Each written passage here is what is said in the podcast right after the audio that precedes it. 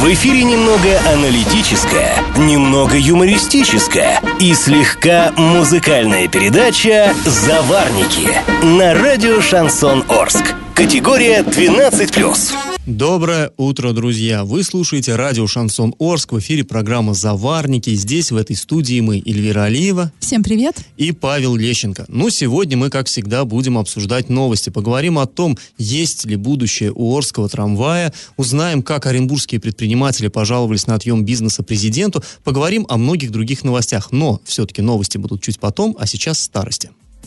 Пашины старости. Лето уже вот-вот начнется, на улице тепло стало, но вот сегодня погода как-то не особенно радует, но вчера прям было такое солнышко, так здорово, так. И, кстати, сразу видно, что народу на улицах прибавилось, ну, никому не охота дома сидеть, когда вот такое вот природа пробуждается. В общем, скоро народ потянется в парке, благо в Ворске парков сейчас все-таки становится больше, ну и центральный он очень даже неплох, и вот парк строителей на глазах преображается, и вроде как нам обещают парк северный, мы очень надеемся, что он тоже тоже будет э, радовать арчан.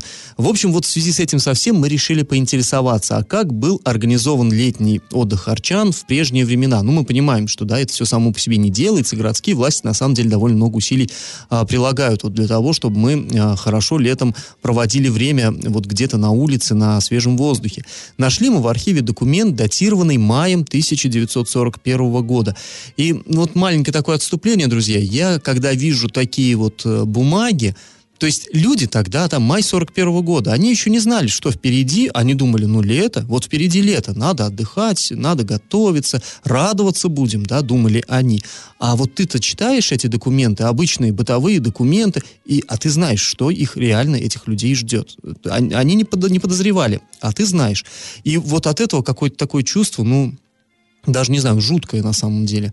И вот, э, значит, летом, э, точнее в мае 41-го городской совет э, принимал такое интересное решение – благоустроить городской сад. Э, было принято решение. Но городской сад тогда, как-то мы здесь уже рассказывали, это, знаете, э, напротив Старгородского рынка, вот э, где у нас кинотеатр «Октябрь», вот это прилегающее. Сейчас он такой довольно одичавший, и кажется, что это, ну вот просто, ну деревья растут, и какие-то они такие не очень ухоженные, он, честно говоря, сейчас выглядит. А в свое время это, то есть еще до революции был разбит там городской сад, и это было главное место летнего отдыха арчан. Кстати, а, сажали вот эти деревья, ну, конечно, вряд ли много их сохранилось с тех времен, но сажали еще а, ученики а, вот этого мужского училища, которое находилось там, где сейчас колледж искусств. То есть вот они вышли с преподавателями на субботник, ну, тогда-то, понятно, этого слова еще не было, до Ильича, и посадили деревья, вот там вырос этот городской сад. Так вот, его и после революции активно посещали жители города Орска, и там что же э, предполагалось... А, кстати, вот, вот городской сад надо было благоустроить, и зауральную рощу. Но это тоже... Вот это, наверное, многие, кстати, и помнят из э, нынешних наших слушателей. В э, зауральной роще раньше действительно много было развлечений, самых разных. Это действительно было очень популярное место. Еще ее зауральную рощу называли Комсомольской, Пионерской рощей. Так вот, э, в саду предполагалось разместить аттракционы. Вот, ну, интересно, на самом деле, что за аттракционы, там уж карусели, лошадки или что, ну, не уточняется, просто аттракционы бильярдная на свежем воздухе, ну, интересно, кстати, а также киоски с прохладительными напитками, мороженым и кисломолочными продуктами. Ну, очевидно, что там кефир, кумыс, что, что продавали, ну, что могло освежать людей. А в Зауральной роще нужно было организовать спортплощадки. Там был вот этот спортивный городок, общество «Спартак». Там размещался э, передвижной цирк, то есть в город на все лето приглашали цирк из, други, из другого города. Э, и там вот шапито разбивали, и детишки орские ходили, смотрели, э, радовались, э, смотрели на клоунов. А также э, там размещался в Зауральной роще летний кинотеатр. То есть, ну это понятно, тоже надо было по весне туда приехать, эти скамейки расставить и все вот это вот такое прочее. А еще в Орск э, на 41 год, на лето 41 было решено пригласить из других городов, там перечисляется Оренбург, ну тогда он э, Чкалов, да, э, Медногорск и прочее, пригласить несколько футбольных команд, чтобы провести масштабный такой спортивный турнир, товарищеские встречи здесь у нас тоже в спортивном городке. Э, там же в Зауральной роще находился стадион «Динамо». Ну, собственно говоря, он и сейчас там находится, но тоже он сейчас э, уже как бы не тот совсем. То есть он толком не используется, конечно, хотя вообще вроде как он там есть. Ну, вообще вот, кстати говоря, когда смотришь эти архивные документы, как-то такое чувство возникает еще и, ну, жалко. Действительно, очень многое потеряно. И тот же сад, и тот же вот спортивный городок. Всего этого, увы, нет. Ну, понятно, центр э, жизни городской сместился из старого города в новый. Э, естественно, да. Так вот, 10 июня 1941 года сезон был открыт. 10 июня люди пошли вот на эти самые есть мороженое, пить кефир, э, играть в бильярд и футбол. Э, но меньше, чем через две недели прозвучало страшное известие, какое мы все с вами прекрасно знаем. И вот время забав и развлечений тогда для наших бабушек, дедушек, увы, закончилось. Начались довольно страшные, ну не довольно, а ужасно страшные времена. Ну ладно, вспомнили былое, давайте теперь наш традиционный конкурс. Э, как-то мы вас уже спрашивали, где изначально появился вот этот самый Орский стадион «Динамо». То есть да, в Зауралке он находится сейчас, а, а в начале 30-х он появился на улице Советской, на месте школы 49. Тогда, кстати, многие из вас это правильно ответили на этот вопрос. Так вот, потом там 49-ю школу стали строить, а сам стадион перенесли в Зауральную рощу. Но что же было на этом месте, на месте 49-й школы, еще до стадиона, вот при царе, при, до революции? Это ведь главная улица города была, да, советская, там не мог быть пустырь, там что-то да было. Вот что именно располагалось на месте нынешней школы 49. Вариант 1 – Базарная площадь, вариант 2 – сквер с фонтаном и вариант 3 – Солдатский плац. Ответы присылайте нам на номер 8 903 390 40 40 в соцсети «Одноклассники» в группу «Радио Шансон Ворске» или соцсеть ВКонтакте в группу «Радио Шансон Орск» 102.0 FM эм для лиц старше 12 лет. Галопом по Азиям Европам! 27 марта Денис Паслер, это временно исполняющий обязанности э, губернатора Оренбургской области, подписал указ об освобождении от обязанностей министра сельского хозяйства, пищевой и перерабатывающей промышленности Оренбургской области Михаила Маслова. Уволился Михаил Маслов по собственному желанию. Мы вот в одном из предыдущих выпусков уже вроде как говорили о том, что он э, лишился работы, этот министр. Да, что с ним не продлили временный договор. Да, но почему, вы скажете, мы снова вернулись? Да там целая история. После того, как все СМИ рассказали о том, что вот он вроде как уволен, поступило опровержение, что нет-нет, это не так из областного правительства, вовсе он не уволен, и вот тут оказывается, что все-таки да, то есть такая запутанная история, детективная прямо. Да, информация об этом появилась официально 27 марта, но доподлинно неизвестно, каким числом он все-таки уволен, потому, поэтому, ну, скорее всего, мы тогда, когда об этом говорили, были правы. На реке Урал в районе Орска уже практически нет льда, хотя еще несколько дней назад по центру реки были лишь большие а, промоины. А при этом уровень воды в реке пока продолжает медленно падать. Например, 25 э, марта марта он составлял 121 сантиметр, 26 марта 117 э, сантиметров, а накануне 27 марта 115 сантиметров. А, кстати, на сайте урал56.ру для лиц старше 16 лет есть информер паводка. Прямо на главной странице справа можно увидеть, какой сейчас э, уровень реки Урал в районе Орска, Оренбурга. А, и когда Реклинское водохранилище начнет сброс воды, эта информация также будет там отражена, потому что мы все знаем, а, с, когда начинается сброс, э, уровень реки ну, начинает расти, да. и тогда как раз-таки наступает тот самый паводок. А, друзья, тут у нас такой э, в Оренбургской области очередной громкий коррупционный скандал. Э, в Оренбурге перед судом предстанет бывший заведующий кафедрой технической эксплуатации и ремонта автомобилей Оренбургского госуниверситета. Но за получение, разумеется, взяток. По версии следствия, э, с декабря 16 по июнь 17 обвиняемый получил личные через посредников от студентов взятки на общую сумму 310 тысяч рублей. Суммы принимались разные, от 5 до 15 тысяч. В общем, за эти деньги студенты получали доступ к защите дипломных работ вот. Ну, э, что же, понятно, да. А после паузы мы поговорим снова о ямочном ремонте дорог в Орске. На этот раз мы озвучим позицию подрядчика. И как это понимать? Ямочный ремонт дорог в Орске вновь будут проводить старым способом. Э, эту тему мы уже поднимали накануне, да, Сергей Щербань нам рассказывал, почему же, а, э, кто такой Сергей Щербань, это заместитель главы Орска по муниципальному хозяйству. Он главный нам, коммунальщик. Да, главный коммунальщик, тот, кто а, а, решает все коммунальные проблемы в Орске, ну, старается, по крайней мере, решать, и, собственно, отвечает за это все, за это все добро. Так вот, он, вчера мы эту тему уже поднимали, и он нам, напомним, рассказывал, почему почему в Орске не применяются новые технологии. Ну, во-первых, да, по его словам, а, у города просто нет денег на использование современных технологий, а, и а, подрядчикам невыгодно сейчас участвовать да, в тендерах, потому что э, то, те деньги, которые может предложить администрация, это там ничтожно мало, да, поэтому, собственно, все идет по накатанной старым способом, ну, на что денег хватает, то и делают. Такая вот, в общем, позиция, э, политика.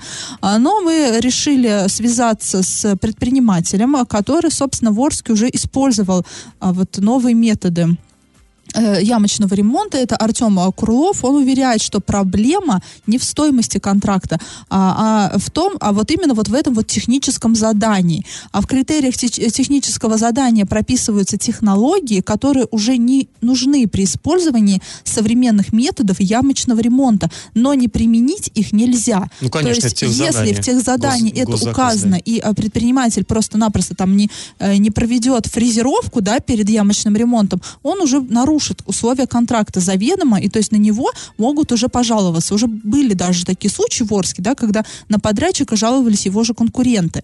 А, вот Артем а, Курлов, он а, привез в город технику с, по, э, ямочного ремонта с помощью инфракрасного разогревателя.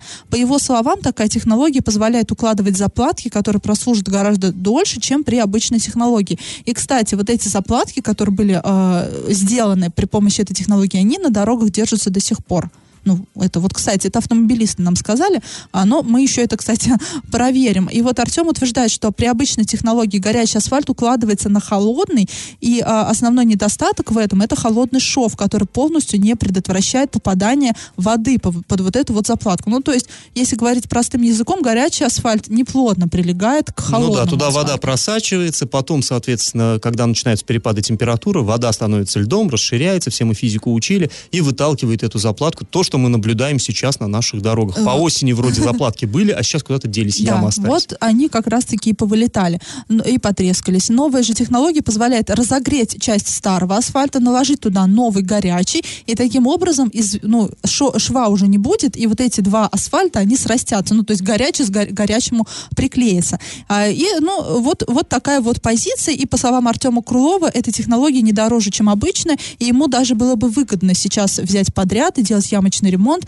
но, увы, техническое задание. Все, по его э, мнению... А техническое задание составляют задание. как раз-таки чиновники наши городские. В общем, есть, не, который... все, не все так просто в этом деле разбираться и разбираться. Друзья, а после рекламы мы э, вернемся в эту студию и узнаем, помогло ли э, последнее повышение стоимости проезда в Орском трамвае, в Орском трамвае выбраться вот предприятию, Орскому трамвайному управлению из кризиса.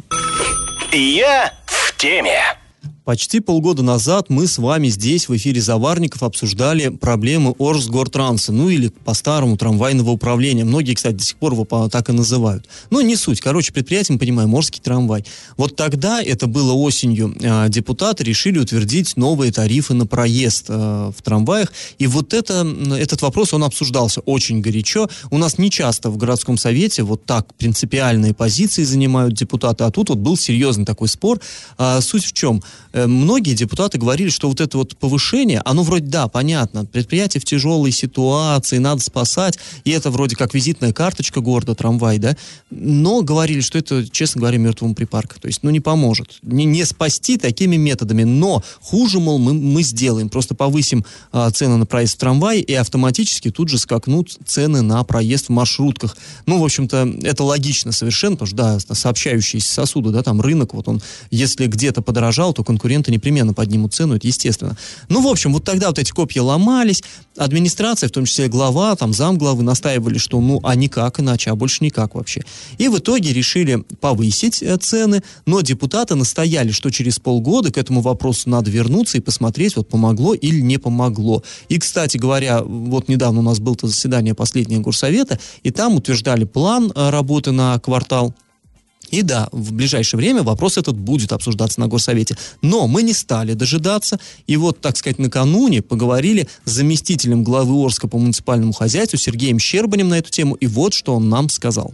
Первый месяц была положительная динамика, несмотря на то, что мы потеряли в пассажиропотоке немножко. Значит, расчет на продолжение работы и взаимодействия с Гортрансом, но он немножко не оправдался в том отношении, что нежданно-негаданно было снижение стоимости на газ два раза почти. То есть у нас быстро пошло понижение. Ну и кроме того, приостановка работы некоторых предприятий, а также планомерное и падение, например, наших студентов высших учреждений, численность. Ну, скажем так, если полтора-два года это было 8 тысяч, то сейчас это 2000 всего. Мониторинг движения пассажиров в сторону старого города УЗТП ну, показал, что он намного ниже ввиду очевидно, сыгралось и студенты, и остановка предприятий. Это длительные такие маршруты, они, в принципе, неудобны даже самим пассажирам. А рассчитано было как раз на рабочий класс, я имею в виду рабочих, которые непосредственно на данных предприятиях, плюс учебные, высшие учебные заведения. Ну, то есть мы понимаем, да, процесс, в общем-то, исторически обоснованный. В свое время, когда вот эти все э, схемы разрабатывались, помните, мы вам рассказывали, как первый трамвай в 48 году поехал, он ехал из нового города на Никель. То есть изначально вот эти ветки трамвайные, они именно связывали предприятия. То есть если ты получил квартиру где-то тут, условно говоря, на проспекте Ленина, а работаешь на Никеле, то ты сел на трамвай и доехал. И такие вот они забиты были, гармошки вот эти трамваи, помните, да, ездили. Соответственно, действительно, в основном людей возили к смене. И вот э, кто помнит, вот эти гармошки, они обычно в часы часы пик, утром, допустим, ездили, а потом уже одинарные вагончики ездили, ну, как, когда не надо людей вести вот именно к смене. То есть, действительно, ну, процесс пошел этот, никуда не денешься, наверное, и э, ездить, если едет там полупустая маршрутка, газелька, она все-таки не так много потребляет топлива, не требует таких колоссальных расходов, это более-менее терпимо. Когда полупустой трамвай, это страшные убытки, потому что каждый трамвай, это не только ремонт самого трамвая, это не только оплата его там, электроэнергии, это же надо контактную сеть ремонтировать, это надо рельсы ремонтировать, это все, ну, громадные это надо затраты. зарплату водителю платить, который в этот момент возит полупустой трамвай. Ну, и водителю, кондуктору, и, и все остальное, да. конечно, да, это, то есть, из здесь, получается, если я правильно понял заместителя главы, вот Сергей Алькович сейчас сказал, что, а, ну, вот ну вот, вот совсем все, все плохо. Ну, он сказал, да, что сначала действительно то, на что они надеялись, оно начало сбываться, положительная динамика была, но потом все. Потом все провалилось. Да, и студенческий да. поток стал меньше, ну, собственно, планомерно снижается, надо было, наверное, это учитывать все-таки. Ну и Юм, ЮМС, да, но все-таки, наверное, надеялись, что не будет таких э, каких-то кардинальных вот этих вот, да. Ну и не только, видимо, ЮМС, мы знаем, серьезного. что проходит э, сокращение на других предприятиях, куда, может быть, тоже люди из других районов ездили на трамвае, а сейчас просто не ездят. Ну, в общем, есть... да, людям просто не надо ехать на работу, они не ездят на трамвае, вот, вот вся, вся беда. И вот в связи с этим, конечно, вопрос возникает, а есть ли вообще будущее у этого вида транспорта? И вот этот вопрос, он в принципе уже тогда, в сентябре, на горсовете он ставился, потому что некоторые говорили, ну, а может нам отказаться? Ну да, ну красиво, да, визитная ну... карточка, да, но, ну зачем? Ну если ну не тянет город, ну сколько может, там колоссальные, кстати, средства вкладываются, дотации огромные. И тогда говорили, э, по-моему, глава города, вот могу ошибиться, ну кто-то, или вот Щербань, или Одинцов говорили, что ну и что, ну а мы даже сейчас э, закроем предприятие, не будем пускать трамваи, рельсы останутся, рельсы надо, соответственно, с ними что-то делать, то есть их они посреди проезжей части, надо их закатывать в асфальт, а это вообще колоссальные средства. И вот действительно город в таком э, Замкнутый круг, тупике, да, да, тупике. оказывается. Ну, конечно, интересно, как будут из этого выходить. Мы вот, вот пусть тот, кто в этот тупик завел сейчас, тот и выводит из тупика. Ну, тут вот не знаю, кто зовет. Честно говоря, вот я даже э, редко я защищаю чиновников, но мне кажется, тут даже вот их это, как бы сказать, помимо их произошло. То есть это вот просто исторический процесс, ну вот он сам по себе так. Действительно, просто город раньше был один, сейчас город совершенно другой, и потребности меняются, структура меняется, пассажиропотока, меняется все. И здесь, ну, короче, ладно, вот у них там головы большие в горсовете, пусть они думают, как из этой ситуации выходить. Мы будем за этим следить, конечно, и как только вот на заседании очередном будет это обсуждаться, мы обязательно до вас, конечно, донесем. А после небольшой паузы мы вернемся в эту студию и поговорим о транспортных проблемах Оренбурга, о том, как оренбургские предприниматели-перевозчики пожаловались на несправедливость президенту России. Я в теме. 27 марта в Оренбурге в приемную президента России пришли представители оренбургских пассажирских перевозок. На этой встрече были представители 12 частников, ну, то есть частных городских перевозок, не, не, не муниципальных предприятий, а городской прокуратуры, налоговой службы и других ведомств. Встреча продлилась более двух часов и принимал людей главный федеральный инспектор по Оренбургской области Ренат Гельмуддинов. А перевозчики-частники пожаловались, что у них, по сути, отнимают бизнес, что чтобы отдать его муниципальному предприятию. И давайте выслушаем руководителя Ассоциации перевозчиков Оренбурга Максима Фазулина скажем так, на поверхности передел бизнеса. Есть люди, которые хотят этим бизнесом со своими фантазиями заняться и лишить этого бизнеса тех перевозчиков, которые сегодня работают, используя административный ресурс, ну, это уже на протяжении, наверное, двух лет последних происходит, то есть происходит открытое лоббирование интересов малого муниципального предприятия.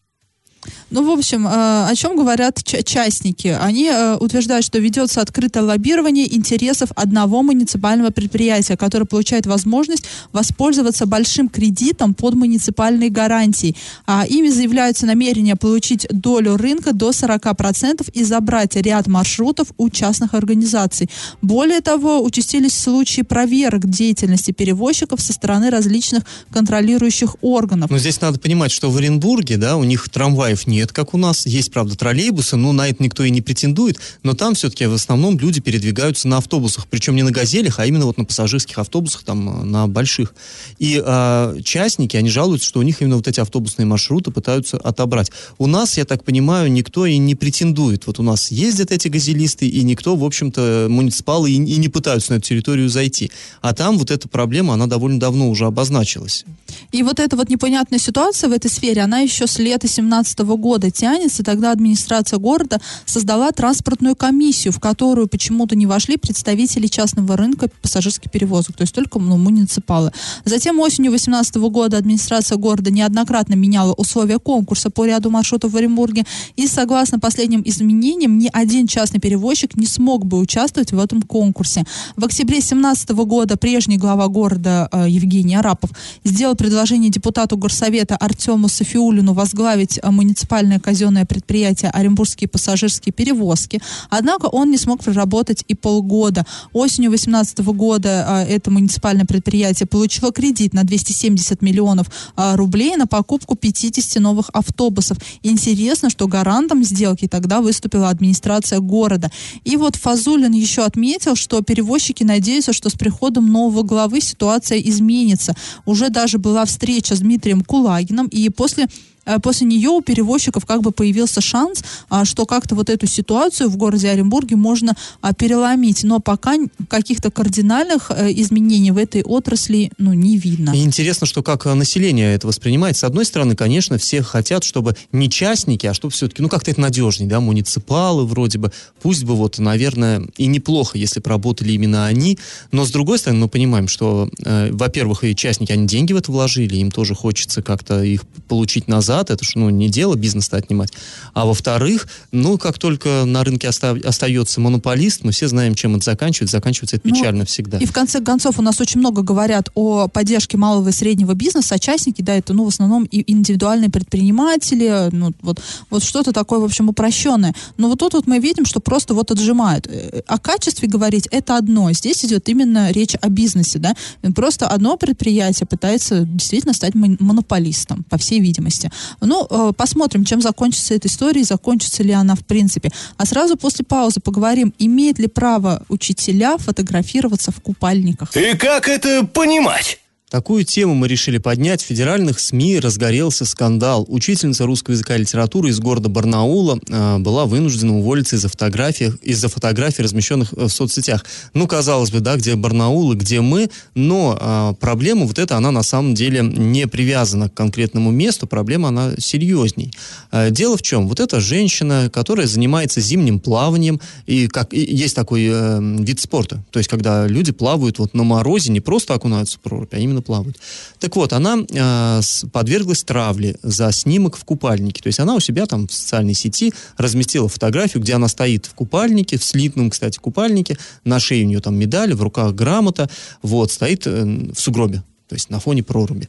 А, вот. И другой снимок, там она а, тоже там среди сугробов брусья, она на этих брусьях отжимается в каком-то, ну, коротком платье. Это было, как она объяснила... Ну, не прямо что и короткое это платье было. Ну, До колена. Ну, может быть. В общем, это как бы была такая акция, моржи проводили акцию в поддержку зимней универсиады. То есть они вышли вот там в, в городской парк и среди сугробов сделали э, зарядку в подчеркнуто таких летних нарядах. То есть вот в чем суть-то акции была. Короче говоря, мама кого-то из учеников вот эти фотографии увидела и сказала, что ну это разврат, так нельзя, она педагог. А, чему она может научить детей? В общем, обратилась в администрацию школы и поднялся такой скандальчик, и в конце концов, э, ну, естественно, ее не уволили формально за это, ну, скажем так, вынудили. Мы все понимаем, что э, на любого, наверное, работника можно найти рычаги давления, но а на педагога это на самом деле вообще просто. То есть администрация школы сделала все, чтобы она написала заявление по собственному желанию, она, в общем, ушла. Ну, и тут вот как бы это все показали по телевидению центральному, и э, люди стали высказываться, кто за, кто против. И даже министр образования, вот Алтайский, он сказал, что нет, э, он ее поддержал. Сказал, такой педагог хороший, да к тому же еще ведет здоровый образ жизни, э, зачем уволили, пусть приходит ко мне, найдем ей работу. Ну ладно, там это частный случай, в общем-то, там как ее дальше судьба сложится, мы не знаем. Но сама по себе тема обозначилась такая довольно интересная. И споры-то не, усу- не утихают. И э, мы э, позвонили ее коллегам, то есть э, учителям амурским, точнее директорам школ, чтобы они как-то нам прокомментировали, как они считают, вот вообще это допустимо ли такое поведение, как э, продемонстрировал этот Ну, учитель? в смысле, э, допустимо ли публиковать такие Да, фотографии то есть учителя? публиковать учителю в соцсетях, для, где могут дети увидеть вот такие фотографии. Ну, с нами согласились поговорить три директора Орских школ. Эти же три директора являются депутатами Орского городского совета. То есть у них вот статус такой двойной. Это э, школа 13 Владимир Литвинюк, 35-я школа Елена Бадаева и 24-я школа Вячеслав Рощупкин. Ну, в общем-то, они высказали э, плюс-минус похожую позицию. То есть вот Литвинюк, например, сказал, что он считает, напрасно затравили человека совершенно, ничего она плохого не сделала. То есть он считает, что она никак своей чести педагога не заморала. Ничего она для этого... э, и он сказал, что а, а если, например, она придет просто купаться летом на пляж, да, и там ее увидит ученик, а, и это тоже нельзя, да? Или только фотографии нельзя? Как? Ну, вроде как он сказал, что это глупость какая-то. Но при этом он отметил, что учителям все-таки следует быть готовым к тому, что они всегда на виду, и он сказал, что сам соцсетями не пользуется именно по этой причине. Какая-то невинная совершенно фотография, невинная заметка может вызвать неожиданно вот шквал просто эмоций, критики, и могут прицепиться к этому.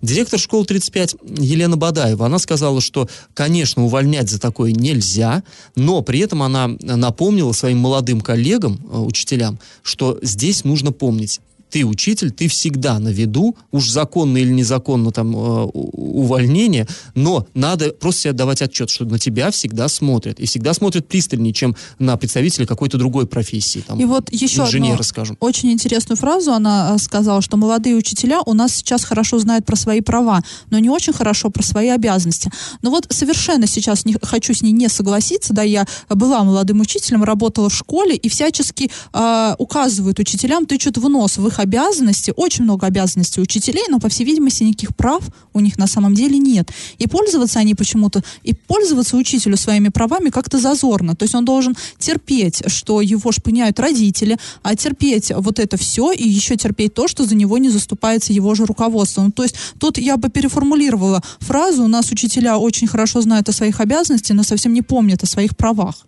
Ну, может быть, может быть, я в школе не работал, Бог миловал. Так вот, а, а директор 24-й школы, Рощупкин Вячеслав, он сказал, что видел вот эти, ну, то есть он в, в курсе этого конфликта, просматривал так, в общем-то, поверхностно, сказал, что, ну, если человек занимается спортом, да, это то же самое, что баскетболист там в майке сфотографируется с медалями. Но это пловец, пловец, разумеется, пловчиха, точнее. Конечно, она в купальнике, ну, почему нет? Поза не вульгарная, ничего, она пропагандирует, в общем, правильные вещи, закаливание.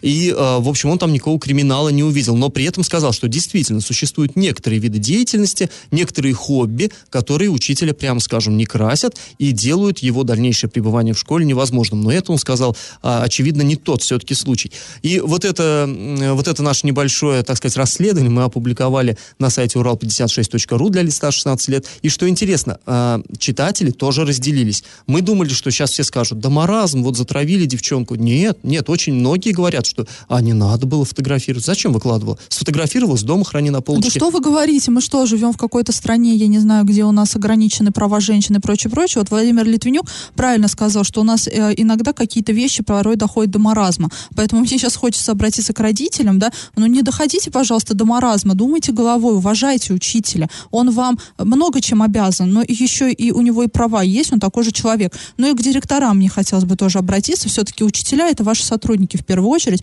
и в первую очередь вы должны их защищать. Изучать, а не э, сразу же устраивать охоту на ведьм э, и э, карать их там Соглашусь. за, за жалоб, из-за жалоб родителей. У нас Соглашусь часто полностью, такое Эля. бывает, да. А, ну и вот мы сейчас выслушали, что накипело у Эльвиры Алиевой, а после небольшой паузы выслушаем, что накипело у наших слушателей.